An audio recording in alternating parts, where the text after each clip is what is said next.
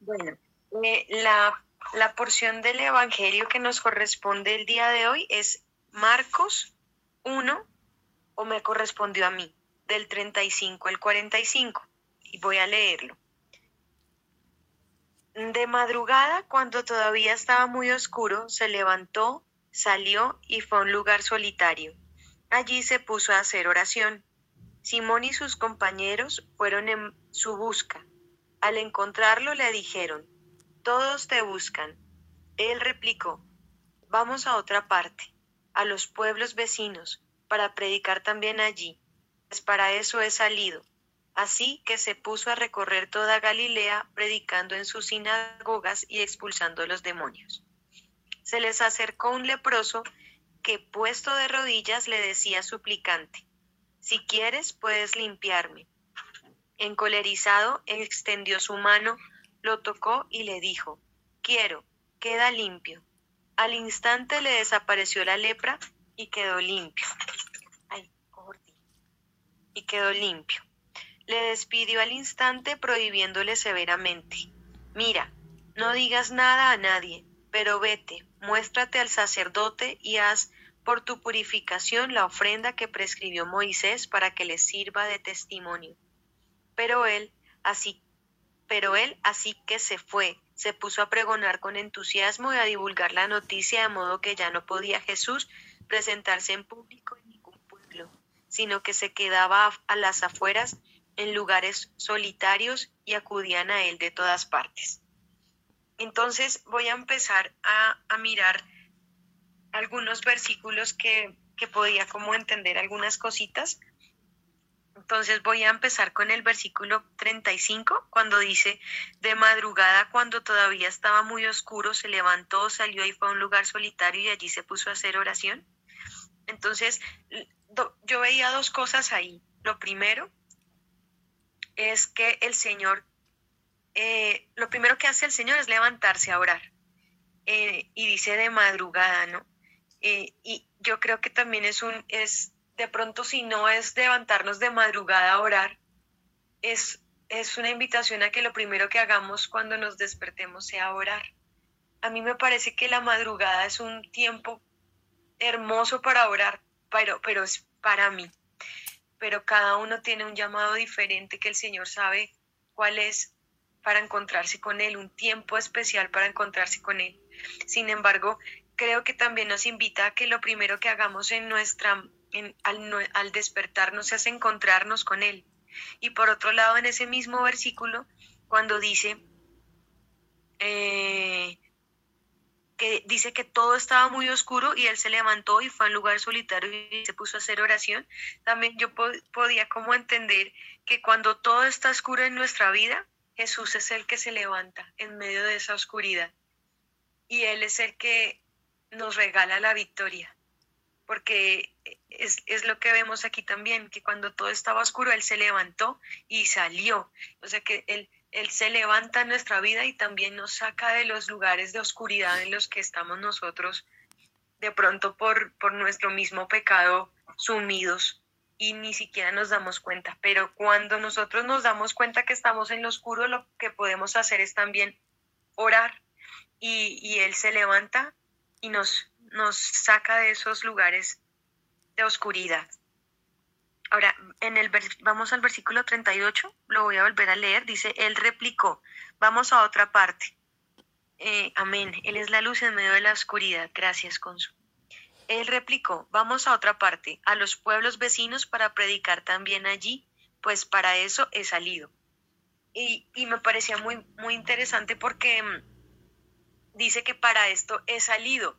Y yo veía en, la en las concordancias de mi Biblia el, a Juan 16, 28, porque pues dice que para esto he salido, pero no dice salido de dónde, porque pues puede ser salir de Cafarnaún, que era el donde él estaba, pero si nosotros leemos Juan 16, 28 nos damos cuenta realmente de dónde salió él. Y dice, lo voy a leer, Juan 16, 28, salí del Padre y he venido al mundo otra vez dejo el mundo y voy al Padre. Entonces Él deja al Padre para venir a predicar a todos los pueblos vecinos, o sea, a todos los que estamos eh, escuchándolo, a todos los que de pronto no lo reconocieron en un momento, pero después sí, por todos nosotros vino, vino Él, salió del Padre y vino a nosotros y después volvió. Eh, esto que leí está en Juan 16, 28. Ahora sigo con el versículo 40.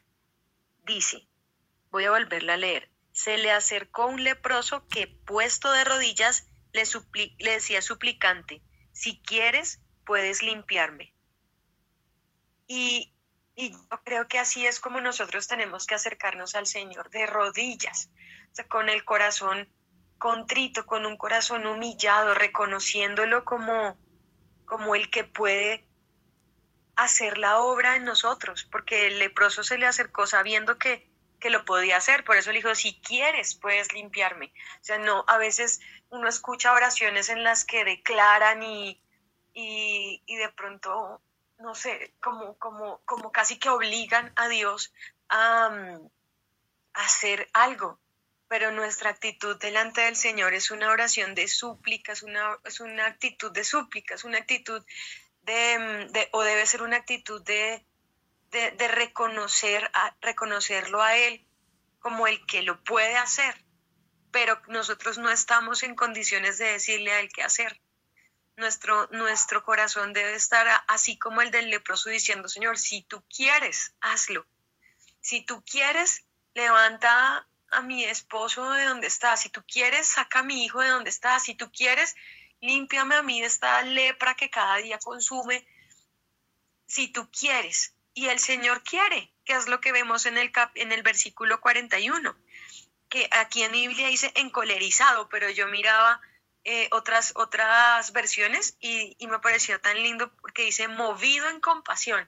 O sea, este, este, esta cólera que habla aquí del encolerizado que dice mi Biblia no es la cólera de la rabia, sino que es, es como cuando nosotros le estudiamos un poquito las personalidades, que el, el colérico es el que es todo, mm, que, no, no, es el que tiene mal genio, sino que como que está muy dispuesto a hacer las cosas y las hace rápido. Y como, entonces, ese es el encolerizado, el que está dispuesto rápido eh, a hacerlo. Y, cuando leemos en otras versiones que dice movido en compasión, o sea, el Señor no, no, no es que diga, ah, pues bueno, sanémoslo, sino que el corazón de Dios es tan bueno que se, se mueve en compasión por los que se acercan a Él y le dicen, Señor, si tú quieres, hazlo. Y Él con el corazón, con su amor, con, con su tierna compasión por nosotros, lo hace y, y sana a ese leproso. Eh, ahora vamos al, versículo 44 y voy a buscar Levítico Ay, se me cerró, ya. Levítico 44.1, porque, bueno, voy a leerles primero el versículo 41 y ya van a saber, el 44 y van a saber por qué. Dice, el versículo 44 de Marcos dice, mira, no digas nada a nadie, pero vete, muéstrate al sacerdote y haz por tu purificación la ofrenda que prescribió Moisés, para que les sirva de testimonio. Y voy, a, voy ahora a Levítico, eh, Levítico 14, que eso ya lo hemos leído, o yo no sé si ya lo hemos leído, pero bueno, voy a leerlo del 1 al 7. Dice, Yahvé habló a Moisés en estos términos. Esta es la ley que ha de aplicarse al leproso el día de su purificación. Será llevado al sacerdote, que saldrá fuera del campamento. Si, tras de haberlo examinado, comprueba que el leproso está ya curado de su lepra, el sacerdote mandará traer para él que ha para, para el que ha de ser purificado dos pájaros vivos y puros, madera de cedro, púrpura escarlata e hisopo. Mandará degollar uno de los pájaros sobre una vasija de barro con agua corriente. Tomará luego el pájaro vivo, la madera, la madera de cedro, la púrpura escarlata y el hisopo. Después de mojar esto juntamente con el pájaro vivo en la sangre del pájaro degollado, sobre el agua corriente, hará siete, siete aspersiones sobre el que ha de ser purificado de la lepra. Tras declararlo puro, soltará en el campo el pájaro vivo. Y esto me parece impresionante porque, primero, yo no sé si lo que digas era verdad, pero yo no sé si la lepra sea tan fácil de curar, porque si nosotros pensamos en Colombia que tenemos o teníamos un pueblo que se llama Agua de Dios, donde se recluían las personas que tenían lepra, o sea, no, no es tan fácil curar la lepra. Y, aquí hay una, hay un, una ofrenda, ¿cómo es que dice acá Jesús? Perdón, le busco. Muéstrate el sacerdote, sí, haz una haz una ofrenda de porque que prescribió Moisés, es una ofrenda que hay que hacer cuando se purifica de la lepra. Pero pues no es tan fácil que la gente se sane de la lepra. Sin embargo, en medio de lo extraordinario que puede ser o extraordinario que puede ser la sanación de la lepra, hay también una, una, mm, una ofrenda que se lleva al altar por esa sanación casi que milagrosa. Y esa ofrenda es tremenda porque mm, si uno se pone a pensar, ahorita yo no sé si de pronto ustedes alcanzan a, a, ver el parecido como con el sacrificio del Señor, porque yo lo leía y dice, por ejemplo, que tomará el pájaro vivo, la madera de cedro, la púrpura escarlata y el hisopo. Y, y, en otras versiones no dice la púrpura escarlata, sino como un, manto de púrpura, algo así. Y yo veía que Jesús fue crucificado en un madero. Yo no sé si sea de cedro, pero era un madero. la, le pusieron su manto y, le, y, el hisopo era la, mm, la, como la, el arbusto más, más pequeñito. O sea, si tú lo comparas con, con el cedro y con las otras maderas que uno lee también en Levítico, el, el hisopo es es un arbolito súper pequeñito que simbolizaba también humildad. Entonces, matan a uno, matan a, un pajarito, o sea, tocaba en el sacrificio, se mataba un pajarito, se degollaba y la sangre se ponía en una vasija de barro con agua. Y lo que salió, salió del costado de Jesús fue sangre y agua. Entonces ahí tenemos como la sangre y el agua también en Levítico. Y, y el otro pajarito con el, con el cedro y con el púrpura y con el hisopo era, era sumergido siete veces en esa agua y en esa sangre. Y después, ay no, perdón, el que era asperis, el que era siete veces, eh, o que recibía las siete aspersiones, era el, el purificado de la lepra y después que pasaba eso se soltaba el pajarito y se iba, el, leproso va a seguir haciendo otra cosa que dice después más adelante que como afeitarse la cabeza y otras cosas, pero ya esa era la ofrenda de la purificación. Y entonces, ¿qué, vemos ahí? Que un pajarito se, muere porque el otro pajarito viva, ¿sí? El otro pajarito está lavado en su sangre y en, y en el agua y sale, sale libre. Entonces, es, es, es como ver no sé cómo explicarlo, pero es como ver el sacrificio del Señor en donde él, toda su sangre y su agua y todo su ser se derrama para que nosotros seamos sumergidos y seamos libres. Y aparte de que seamos libres, somos sanados y sanados por esa sangre y esa agua que es su espíritu, su palabra, todo su ser que se entrega por nosotros para nuestra salvación y, me parece aún más maravilloso porque algo que escuchábamos esta mañana que decía Marisol es que a veces es necesario como obedecer sin entender tanto, porque uno se pone a ver estos sacrificios del Levítico y son como tan, tan puntuales, pero uno dice, pero de verdad, o sea, ¿qué, ¿por qué? O sea, ¿por qué la, la, la madera? ¿Por qué el hisopo? ¿Por qué la paloma con agua? Que pero, pero ellos obedecían ellos no sabían que esto iba a ser un reflejo de lo que iba a pasar muchos años después con el sacrificio de verdadero y único y, ya el más grandioso, pero, pero ellos obedecieron. Y, eso es lo que también nos invita el Señor a hacer, obedecer a veces sin entender, pero confiar en que es lo que hay que hacer porque Él lo está mandando. Eso, bueno, eso respecto al, al versículo 44. Y el versículo 45 que dice, ya para finalizar, lo vuelvo a leer de Marcos. Pero él, así que, ah, pero él, así que se fue, o sea, el leproso se fue, se puso a pregonar con entusiasmo y a divulgar la noticia, de modo que ya no podía Jesús presentarse en público en ningún pueblo, sino que se quedaba a las afueras en lugares solitarios y acudían a él de todas partes. Em, a mí esto, esto me pareció tremendo porque, porque él, él se quedaba a las afueras en lugares solitarios. Cuando ya estaba la gente buscándolo buscándolo, puede que con recta intención, puede que buscando sus milagros, puede que buscando la liberación eh, a, manera de ejército del pueblo, pero él se quedaba a las afueras. Y cuando yo estaba pensando en esta, como en, este versículo, me acordé, o yo creo que fue el Señor, eh, de, de Elías, ya estoy yendo a Reyes.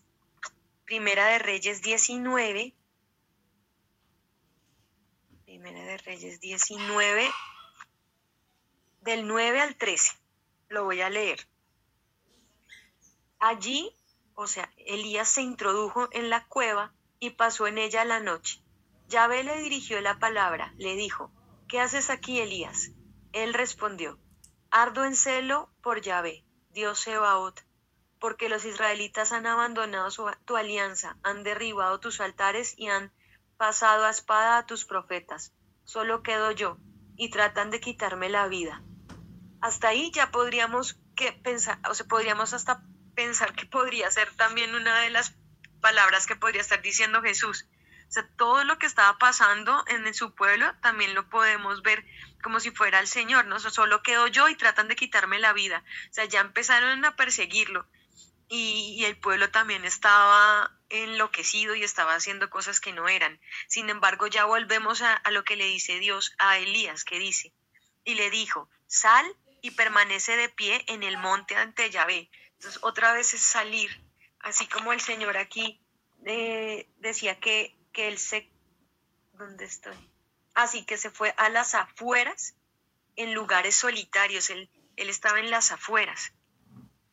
Sigo nuevamente con, con Reyes, que dice, entonces Yahvé pasó y hubo un huracán tan violento que hendía las montañas y quebraba las rocas a su paso. Pero en el huracán no estaba Yahvé. Después del huracán un terremoto, pero en el terremoto no estaba Yahvé. Después del terremoto fuego, pero en el fuego no estaba Yahvé. Después del fuego el susurro de una brisa suave. Al oírlo, Elías enfundó su rostro con, el manto y salió y se mantuvo en pie a la entrada de la cueva. Le llegó una voz que le dijo, ¿qué haces aquí, Elías? Y sigue más la conversación de Dios con Elías. Entonces vemos aquí nuevamente que después de él sentir la brisa suave, él sale nuevamente y empieza su conversación con él. Pero es un lugar solitario, que es lo que habla también en Marcos, que vuelvo y repito, sino que se quedaba a las afueras en lugares solitarios.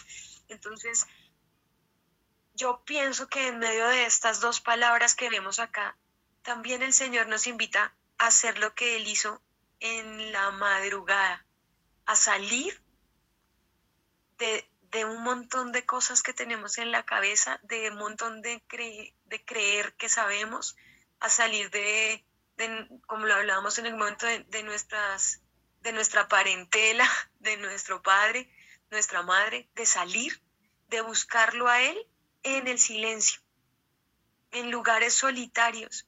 De pronto, eh, y lo hablábamos con mi esposo también, como mm, pues, buscarlo primero a Él en intimidad, como no, no, no digo que no nos vamos a reunir con, en donde estemos, no sé, eso, eso cada uno con el Señor, pero pienso que nuestra relación con Él se cultiva de manera personal, íntima, con Él, a solas, afuera de todo lo que, ya voy, de todo lo que mm, de pronto hemos aprendido y que no significa que no sea cierto, sino simplemente apartarlo por un tiempo y decir, Señor, estoy aquí, llévame a la verdad, ¿qué es? ¿Cuál es la verdad? quiero ir detrás de ti, que tú eres la verdad. Y, en algún momento el Señor traerá, devolverá, restaurará o simplemente eh, arrancará y, y, desbaratará todo lo que tenga que hacer, pero todo eso se va a hacer en una íntima comunión con Él, que que para mí son las madrugadas, pero pues para cada uno es el momento que, que más eh, disponga o de manera privilegiada disponga con Él, porque nuestra comunión debe ser todo el tiempo, pero puede haber un momento de manera especial donde nos sentemos con Él a hablarle y a que Él nos hable y nos, y nos encontremos con Él. Por eso dice al final que lo buscaba gente de todas partes. Pues eso también nosotros llegamos a Él de todas partes a buscarlo y a, y a encontrarnos con Él para que Él nos hable afuera y en un lugar solitario. Amén. Amén. Bendito sea el Señor. Voy a, complementar la enseñanza que el Señor hoy nos dio por medio de Jezreel, eh, porque mientras ella hablaba, el Señor me mostraba y, le obedezco. En el, en el, capítulo que el Señor eh, nos entregó hoy, nuevamente lo digo por medio de Jezreel, eh, Marcos 1, 44 eh, dice así, y le dijo, mira, no digas a nadie nada, sino ve, muéstrate al sacerdote y ofrece por tu purificación lo que mandó, lo que Moisés mandó, para que testimonio a ellos. Entonces lo primero que estamos encontrando es que Dios da una orden. Yeshua Hamashiach dio una orden. Y Yeshua Hamashiach la orden que dio fue muéstrate al sacerdote. O sea que el Señor sí pone hombres.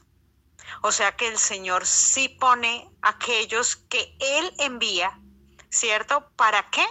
Para tratar con esa persona que Él ya limpió. Pero necesita, aparte de ser limpio, ser purificado, que es lo que venimos hablando toda la semana toda la semana hemos venido hablando de eso. ¿Por qué? Porque el Señor dispone a unos que ya trató, que ya limpió, que ya purificó, que ha santificado, que ha dispuesto. ¿Para qué? Para que guiemos a aquel que apenas comienza el proceso, eh, eh, comienza el camino. ¿sí? Y dónde, y dónde confirmamos esto que el Señor está poniendo en mí. De hecho, eh, utilizó también a Jezreel para decir y llevarnos al libro de Reyes, a la historia de Elías. Y la historia de Elías, de hecho, nos muestra que, que en el estruendo no estaba el Señor, pero estaba en el silencio del corazón. Entonces, eh, eso también nos está enseñando que el Señor, claro, el Señor está tratando contigo desde esa intimidad que tú tienes con Él, pero es hacerlo uno sin dejar de hacerlo otro. Por eso dice Pablo, eh, eh, aquellos que no se congregan porque lo tienen por costumbre, o sea, no, no quieren, no quieren dejarse guiar, no quieren dejarse eh, instruir, porque para eso el Señor coloca al sacerdote. ¿sí? Y lo vemos desde el libro de Levítico, ¿cierto? Eh, estaba cumpliendo exacto, Glenda, porque el Señor no vino a abolir la ley, amén, Glenda, sino vino a hacer que se cumpliese, pero como que, como que cogemos el texto conforme a me han enseñado los hombres. Entonces, ¿qué acontece aquí? Me iba a ir a Samuel, pero voy a apoyar lo que Glenda dice. Dice en el 45, pero oído él, ¿sí? Ido él, el, el, que está, el que había sido limpio, ¿cierto? Comenzó a publicarlo mucho, o sea, no obedeció. Yo aquí me estoy dando cuenta, no, obedeció, o sea, no fue a hacer la purificación como había mandado el Señor en la instrucción dada por un hombre que ya había formado, porque acordémonos que Moisés estuvo 40 años en Egipto, 40 años en el desierto, ¿cierto? En, en su proceso, ¿cierto? Y 40 años con el pueblo, o sea, nada más y nada menos que un montón de años siendo formado, trabajado. Acuérdase que hemos hablado del significado de los tiempos, de los tiempos para que lo comprendamos hoy en el espíritu, comprendiendo que lo literal es totalmente cierto, pero estamos en tiempos de el espíritu. O sea, necesitamos entender todo desde el espíritu para que la palabra vivifique en ti y en mí. Entonces dice, de manera que ya Jesús no podía entrar abiertamente en la ciudad. Esto es importante que lo entendamos porque aquí estamos viendo algo mucho más profundo de lo que, de lo que simplemente la palabra literal nos está entregando. Y es que hoy en día por culpa de no obedecer, y lo voy a decir así en el nombre del Señor, por culpa de no obedecer la instrucción que fue dada por medio de Moisés, la dio Dios, la escribió con el dedo de su mano, pero la dio por medio de un hombre. ¿Sí? La dio por medio de uno que él escogió y a él le plació apartar para que entregara a otros hombres. Así le plació a Dios hacerlo. Entonces, eh, eh, él dice, vaya y haga lo que yo di por medio de mi siervo, por medio de mi, de, de mi escogido Moisés, vaya. Pero no, no le apeteció. Al hombre no le apeteció, al hombre le apetece hacer lo que a bien le parece. ¿Cierto? Y eso es lo que está pasando hoy y pasó y confiamos en el Señor porque hoy vemos la restauración. Yo hoy día estoy viendo la restauración de la palabra y dice que Yeshua no podía entrar abiertamente a la ciudad. ¿Qué, qué, qué está pasando? Hoy en día muchas, muchas personas dicen, pero yo usted la veo orando 10 años la veo orando cuatro años, la veo orando dos años, pero yo no, usted no veo testimonio. Entonces, ¿quién me dice a mí que ahora usted sí está en la verdad? ¿Quién me dice a mí que ahora usted sí está convertida de verdad, de verdad, de verdad? ¿Quién me dice? El testimonio. Pero aquí no había testimonio porque no había obediencia en este hombre. No hubo obediencia. Entonces dice que ya Yeshua no podía entrar abiertamente. Entonces, aquí, ¿qué estamos, qué estamos entendiendo de esto? Yeshua, siendo él la palabra, siendo él la verdad, no, no se puede mover libremente porque en la desobediencia no deja que él se moviera libremente. Entonces, aquí se cumple la palabra. Entonces, ¿cómo se cumple la palabra? El Señor tenía todo bajo control, porque él sabía que todo tenía que venir a desobediencia, dice la palabra, para que al final de los tiempos nos sujetara a desobediencia para él mismo llevarnos a obediencia. Así dice la palabra del Señor. Entonces, aquí hay un cumplimiento, pero yo necesito entender ese cumplimiento para no romantizar la palabra, sino para que se establezca en el espíritu en cada uno de nosotros. ¿Sí? Y dice, entonces aquí hay un cumplimiento, sino que se quedaba fuera en los lugares desérticos. ¿A dónde mandó la paloma? Como decía Diana, ¿a dónde mandó eh, a, la, cabra? Eran dos y mandó una al desierto. Una fue sacrificada y la otra fue suelta y siempre las dos fueron al desierto. ¿Sí? Eh, y allá iban de, a él de todas partes. O sea, el Señor va a tratarte a ti en el desierto, va a tratarte a ti en el proceso, va a tratarte a ti en la disposición que te des para, dice Diana, conmigo trata en la madrugada. A mí en la madrugada me habla, me exhorta, me lleva a toda verdad, pero yo no dejo de congregarme porque sé que el Señor utiliza hombres para tratar a mi conciencia, para tratar a mi corazón, pero eso no quiere decir que yo no esté siendo procesada por el Eterno en mi intimidad con Él. Quiero saber, ¿están entendiendo? Alguno diga no, sí. Amén. Amén. Amén. Entonces, hay un, hay un, texto que les pido con todo mi corazón y yo ya voy a terminar y si Abraham dice algo más que el Señor ponga de palabra, lo dice y cerramos. Eh, Samuel, Samuel. La palabra del Señor me muestra a mí la historia de, Samuel. No voy a entrar, es, me demoraría mucho si me pongo a que estudiemos el tema de Elcana, de Ana y de Penina. Me demoraría muchísimo. Yo solamente voy a adelantarme todo el capítulo 1 y entrar al momento donde dice, y crió su hijo hasta que lo destetó. ¿Cierto? Ella se quedó con el niño hasta que lo destetó y lo entregó. Y lo entregó porque había hecho un compromiso con Dios de entregar al hijo y fue y lo llevó donde el sacerdote Elí para consagrar a su hijo. Pero los hijos de Elí no hacían lo bueno, no hacían lo bueno. Esto es importante que lo entendamos. ¿Por qué? Porque a veces eh, no entendemos como la historia y el contexto de la Biblia donde nos está diciendo, terrible, ¿no? Muchos, muchos que dicen conocer al Señor no hacían lo bueno, pero el Señor ha apartado a unos que sí están decretados para hacer lo correcto ante los ojos de Él. Y paso todo el cántico de Ana de, del capítulo 2 y me encuentro con el capítulo 3 y el joven Samuel. O sea que pasó mucho tiempo, mucho tiempo. Y Samuel tuvo que vivir su proceso, su proceso. ¿Ya? ¿Para qué? Para poder ser usado. Y si usted estudia Samuel, es un profeta que fue utilizado poderosamente por el Señor y un profeta en obediencia.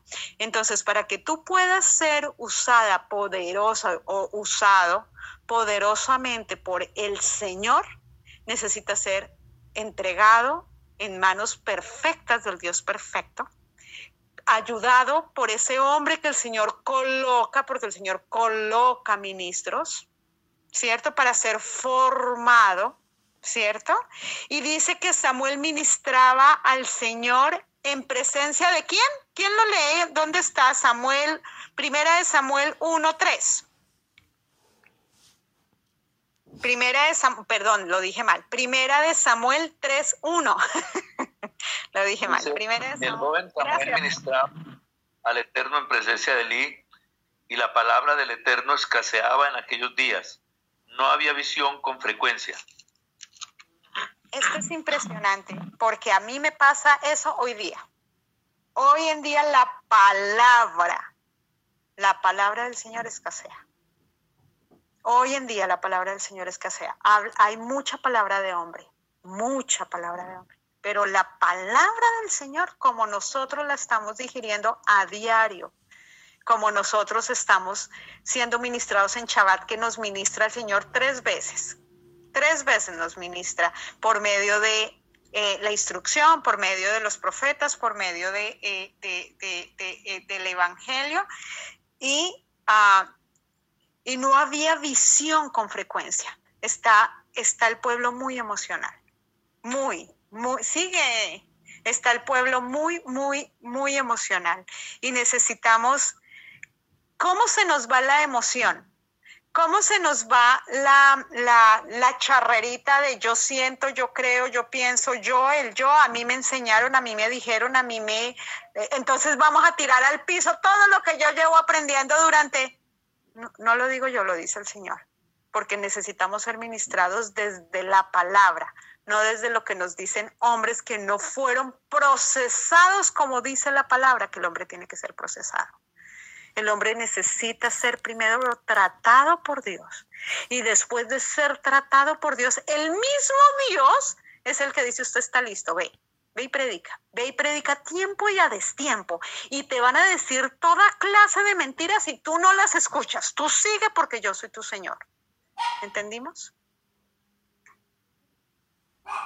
Amén. Abraham, te doy entrada y cerramos. Bueno, me llama, eh, hay algunos aspectos que quiero eh, tocar. Eh, me llamó rotundamente la atención esto. Y matando el becerro, trajeron el niño Elí. Cuando Yeshua murió, en edad literalmente era como un becerro. Y se lo trajeron a Elí, no dice se lo entregaron, sí se lo entregaron al Señor, pero lo pusieron en manos de un hombre para que lo instruyera. Y dice luego, y ella dijo, ah, Señor mío, vive tu alma, Señor mío. Yo soy aquella mujer que estuvo aquí junto a ti orando al Eterno. Por este niño oraba y el Eterno me dio lo que le pedí. Yo pues lo dedico también al Eterno todos los días que viva. Será del Eterno y adoró allí al Eterno. Ahora la palabra escaseaba en aquellos tiempos. Más adelante dice que Samuel se paró y dijo, que a quién le debía algo, a quién había defraudado. Y nadie pudo decir nada. Y dice la palabra que Dios no dejó caer ninguna de sus palabras a tierra. ¿Quieres que el Señor no deje caer tus palabras a tierra? Entonces debes hacer lo que está aquí escrito. Dice, no dejando de reunirnos como algunos tienen por costumbre, sino exhortándoos y tanto más cuando veáis que aquel día se acerca. necesitamos reunirnos. No es como que el Señor va a traerte la interpretación a ti solo o sola. Puede que Él use para darte pedazos, pero toda no te la va a dar. Ahora en Hebreos capítulo 3, verso 12 en adelante dice, mirad hermanos, que no haya en ninguno de vosotros corazón malo de incredulidad para apartarse del Dios vivo. Antes, exhortando los unos a los otros, escuche, cada día. Y muchos no les gusta la exhortación. Escuche, estoy hablando exhortación, no estoy diciendo condenación, juzgamiento, no. Exhortación. ¿Cada cuánto? Cada día. Qué bueno que uno tuviera a alguien que todos los días lo exhorte, porque tendría una vida muy sana, tendría una vida muy equilibrada. Luego sigue diciendo, entre tanto que se dice hoy, para que ninguno de vosotros se endurezca por el engaño del pecado. Cuando no quieres que te amonesten, entonces tu corazón, el Señor te guarde, se endurece y ya no quieres oír a Dios. Acuérdate que el pueblo cuando vio la gloria de Dios, dijo, no, no, no, que no nos hable eh, eh, Dios, que nos hable Moisés. Sí, eh, Dios estableció ese orden, dar la palabra a través del hombre de Dios pero era que él quería también hablarle al pueblo y el pueblo renunció a ese privilegio. Luego dice, porque somos hechos participantes de Yeshua, con tal que retengamos firme hasta el fin nuestra confianza del principio. Si no retenemos la confianza, no nos va a servir de nada. Y en Hechos 2.42, mira lo que dice. Hechos de los Apóstoles 2.42. Dice lo siguiente.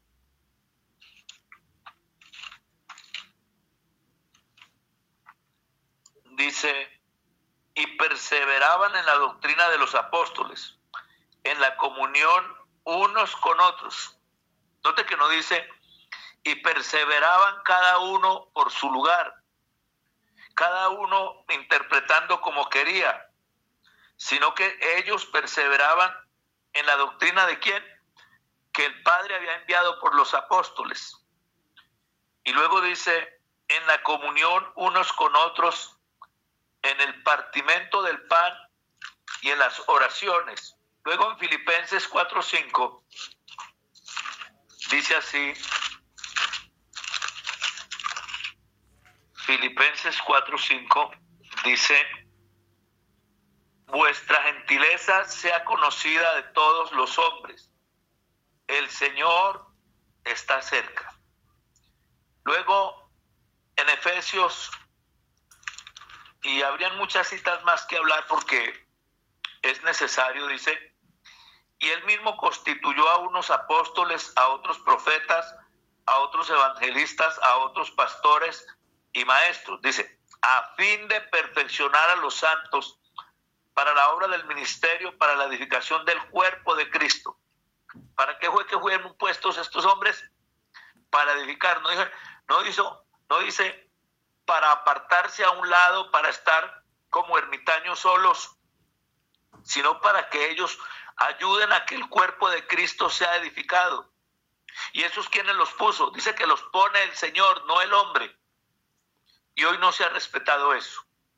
Ahora, en Romanos capítulo 12, les cuento, no, tengan, no tenía nada de esto listo, pero el Señor me lo está dando acá, porque Él conoce la necesidad que tenemos y, lo que Él quiere que cada uno de nosotros eh, siga creciendo y ahondando, porque el enemigo ha querido hacer una obra de dañar.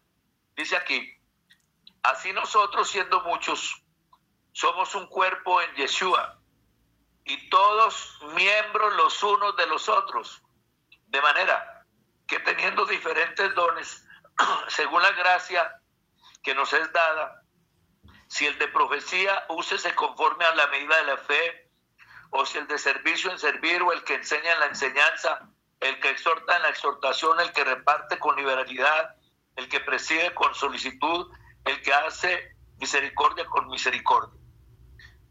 Entonces, los dones no es para que usted los disfrute solo, es para que usted los traiga al servicio del cuerpo del Machía.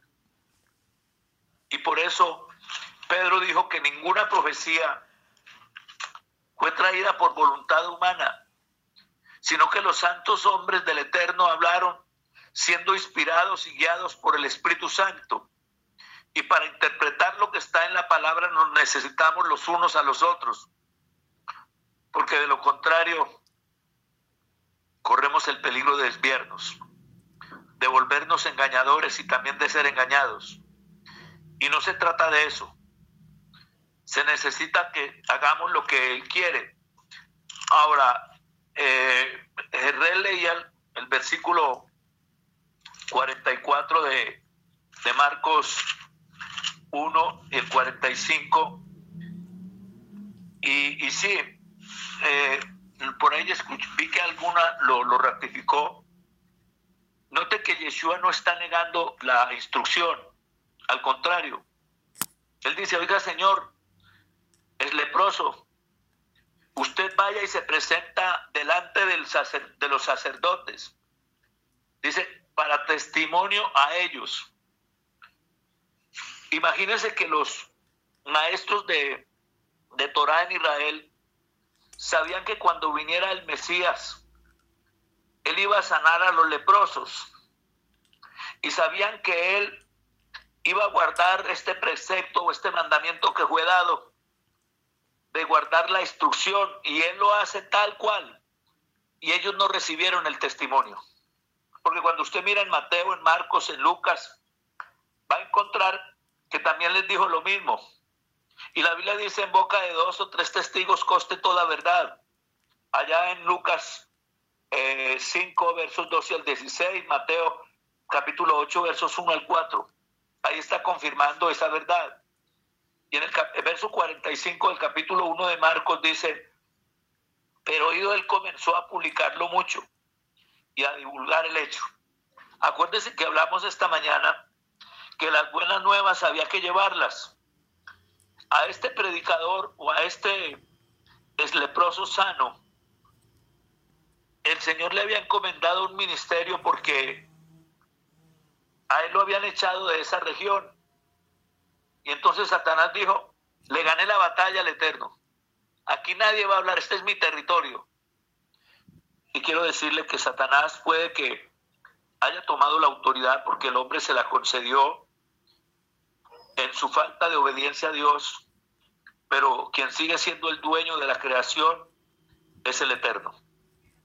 Y el enemigo no tiene nada que hacer ahí. Él hace hasta que el tiempo que el Señor se lo permita, pero cuando usted y yo venimos al Señor y el reino de los cielos nos es entregado, ahora podemos tomar todo este territorio poco a poco. Por eso él no le, él no le entregó la tierra a una sola tribu, ni tampoco se la entregó a un solo hombre, como tampoco le entregó la verdad a uno solo, sino que él quiere que funcionemos como cuerpo. Y por eso nos necesitamos los unos a los otros para que esa revelación se una y podamos formar el cuerpo de Cristo y podamos poner por obra la palabra en plenitud Luego sigue diciendo acá, y a divulgar el hecho de manera que ya Jesús no podía entrar abiertamente en la ciudad. Ustedes deben salir a hablar como hizo este hombre con libertad la palabra del Señor. Ahora es factible aquí, percibimos como que él no obedeció, pero al leer los otros nos damos cuenta que es factible que él sí obedeció y el Señor le dio autoridad. Ahora, ¿qué era lo que pasaba? No dejaban entrar la palabra a la ciudad. ¿Qué está pasando hoy? La ciudad representa el mundo, pero también representa la vida que Él nos dio. Los hombres no quieren dejar entrar la palabra, o sea, Yeshua, a la ciudad, a sus vidas, porque los hombres se llenaron de preceptos humanos. Los hombres dicen, no, es que a mí me gusta así, me gusta asado. Los hombres están esperando que un mentiroso, un adulador venga y les diga es que les voy a dar casa, carro, finca, greca, es que los voy a utilizar con multitudes, eso es lo que están esperando oír, pero no quieren oír que el Señor les confronte su pecado y su inmundicia, porque no quieren arrepentirse, porque no quieren la gloria del Eterno, sino la gloria de los hombres. Entonces dice que ya no podía entrar en la ciudad, sino que se quedaba afuera en los lugares desiertos y venían a él de todas partes. Ahora hay mucho que ampliarle a los pajaritos que decía Jerrel, a los chivitos también hay mucho que agregarles. Nos enseñaron equivocadamente que el chivito para Azazel se lo mandaban al diablo. ¿Y quién le dijo a usted que Satanás era corredentor juntamente con Yeshua? El tortolito, ese que mataron el primero, que rociaron la sangre, rociaron todo con la sangre. Ese tortolito representa a Yeshua muriendo, que derramó su sangre, que salpicó al mundo, para que todo aquel que venga a Él no se pierda, mas tenga vida eterna. Recuérdese que cuando Él, el Cordero, fue matado en Egipto, en las casas, la sangre se untaba, salpicaba en el, en, el travesaño y las columnas de la casa, y cuando venía el ángel de la muerte no los podía tocar. Ese tortolito fue Yeshua, mi tortolito amado. Pero el tortolito que quedó vivo, note que lo, lo untaban, lo lavaban con la sangre del, del tortolito muerto, porque fue a través de la sangre que Yeshua nos dio la victoria. Y ese tortolito vivo que largaron representa que eh, Yeshua resucitó y él vive eternamente. Pero también ese tortolito tiene que ver una representación de usted y mí. En ese tortolito santo y puro que se llama Yeshua, los tortolitos que son ustedes y yo, también recibimos vida y vida en abundancia. Lo mismo pasó con los chivitos. El que se mató es Yeshua, que murió, cargó los pecados. ¿Comprende? y él murió, representa la muerte, pero en el que largaron, simplemente estamos viendo que el Mesías se fue, se fue y llevó los pecados de nosotros y los sepultó en lo profundo y nos hizo libres. Entonces, hay que estudiar la palabra con certeza, con convicción, pero sobre todo, estar atento que cuando ella nos habla haya un cambio. Mis amados, hablar bonito es hermoso. Que el Señor fluya con unción en un hombre, una mujer es maravilloso. Que Él le ayude a un hombre a trazar la palabra muy bien es fantástico. Pero ¿de qué sirve eso si no hay obediencia? Necesitamos obedecer. Entonces Él se fue al desierto. Ahora, cuando ustedes miran el desierto a lugares desiertos, acuérdense que Él murió fuera del templo. Y los hombres tienen que venir, ya lo dijo Esther, venían a él de todas partes. Y luego el sacrificio que él hizo fuera del templo, fuera de la ciudad, no es lo que hace que de todas partes del mundo vengan a él para ser salvos. Pero para que eso ocurra, usted, mi querido Heraldo, usted, mi querida Heralda, anunciadora, anunciadora, debe llevar la palabra. Si no lo haces, todo se quedó en mera letra y emoción. Y muchas almas no van a salvarse. Le escuché a un pastor contar una anécdota. Y el pastor dijo, fui a un lugar y había escasez. Y había un hombre y él fue a un lugar donde estaban repartiendo trigo. Y él fue y trajo un bulto. Pasó por el lado de algunos de los habitantes de esa ciudad y él no le dijo nada sabiendo que tenían hambre. Y a ese hombre se le contó como que él le había robado un bulto de harina al que no la tenía, porque él sabía en dónde estaban dando la harina que necesitaba ese hombre y no se la dio. ¿Acaso la palabra no dice que si usted no amonesta al impío y al pecador y él se muere y se pierde, la sangre de él la, la cobrarán de usted, dice la palabra? no te asustes por lo que te estoy diciendo. Más bien toma conciencia y entremos en obediencia, mis amados. Porque es que estamos oyendo y oyendo y por todas partes se oye. Y todos tenemos una justificación. Es que no han aprendido, es que no saben. ¿Y qué le dijo el Señor a Jeremías? Lo llamó desde el vientre de la madre, lo, lo, equipó, lo transformó, lo formó. Y cuando Jeremías fue a sacar excusa, el Señor se le adelantó y le dijo, no digas que soy un niño, porque a todo lo que te envíe irás tú y dirás todo lo que yo te diga. No tengas miedo delante de ellos. Pelearán contra ti porque no te vencerán, porque yo voy a estar contigo. Le pregunto, ¿quién está con usted y conmigo?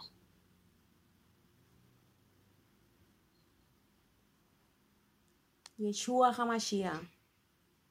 Si ve que no es el miedo, no es la cobardía, es el Señor. Mi hermana, mi hermano, levántate, levantémonos. Él está con nosotros. El Señor le siga bendiciendo. Amén.